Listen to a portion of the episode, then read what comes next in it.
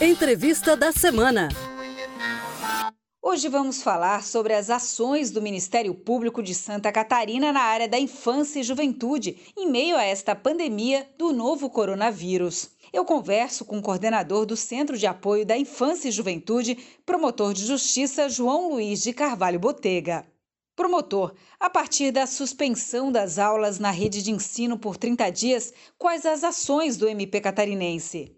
Nós constituímos um grupo de trabalho é, em parceria com a Secretaria de Estado da Educação, com a Undime, com o Conselho de Educação e outros importantes órgãos, em que estamos discutindo as medidas que serão tomadas a partir de agora para minimizar o impacto da suspensão das aulas.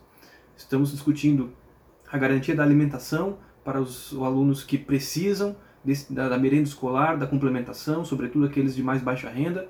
Estamos discutindo também como será feita a recomposição, eventualmente, do calendário escolar e também orientações para os pais ou responsáveis de crianças e adolescentes que tiveram suas aulas suspensas.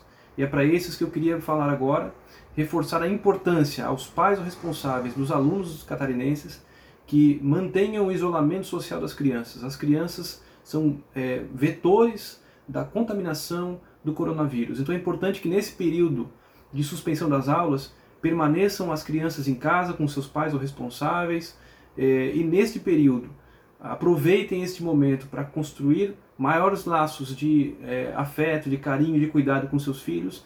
Usem a criatividade em atividades lúdicas, em atividades pedagógicas é, e procurem eventualmente o contato à distância com as suas escolas, com os professores, para que eles possam passar orientações neste primeiro momento.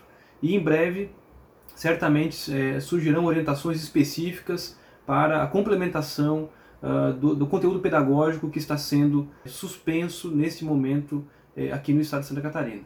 Promotor, e em relação ao trabalho dos conselhos tutelares e dos órgãos socioassistenciais? Em parceria com a FECAM, com o COEGEMAS, com outros importantes órgãos também, temos orientado que os decretos municipais estabeleçam o teletrabalho, o trabalho remoto para os trabalhadores, inclusive para os conselheiros tutelares, mantido o atendimento em sobreaviso preferencialmente por telefone para evitar a circulação de pessoas. É importante que todo, todas essas informações sejam colocadas de forma clara para a população, sejam afixados os telefones de contato nas sedes do Conselho Tutelar, dos CRAS e dos CREAS.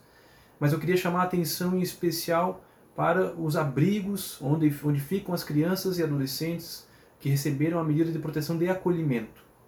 Nesses espaços, nós estamos é, orientando a suspensão imediata de todas as visitas de terceiros nos abrigos e que essas visitas sejam substituídas por contatos por videochamada, como aquelas que são disponíveis em aplicativos como WhatsApp, como Skype e outros que estão disponíveis gratuitamente.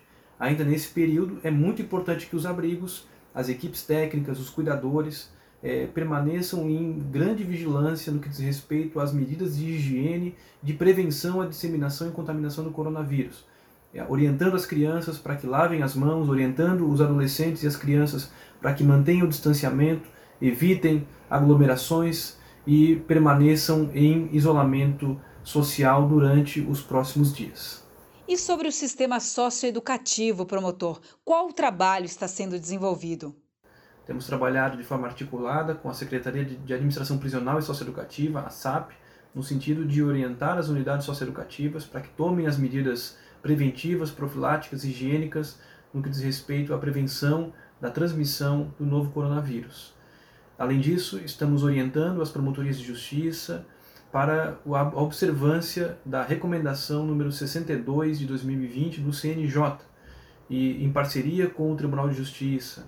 Estamos então é, orientando que as varas da infância, juntamente com as promotorias da infância, revisem as medidas socioeducativas de internação em semi-liberdade aplicadas é, para verificar se há algum grupo de risco, algum adolescente que esteja integrado num grupo de risco, para que as medidas protetivas para esse adolescente e para toda a unidade sejam tomadas imediatamente. Obrigada, promotor, pela entrevista. Você ouviu Entrevista da Semana. Para saber mais sobre o assunto, acesse o site do Ministério Público de Santa Catarina, www.mpsc.mp.br.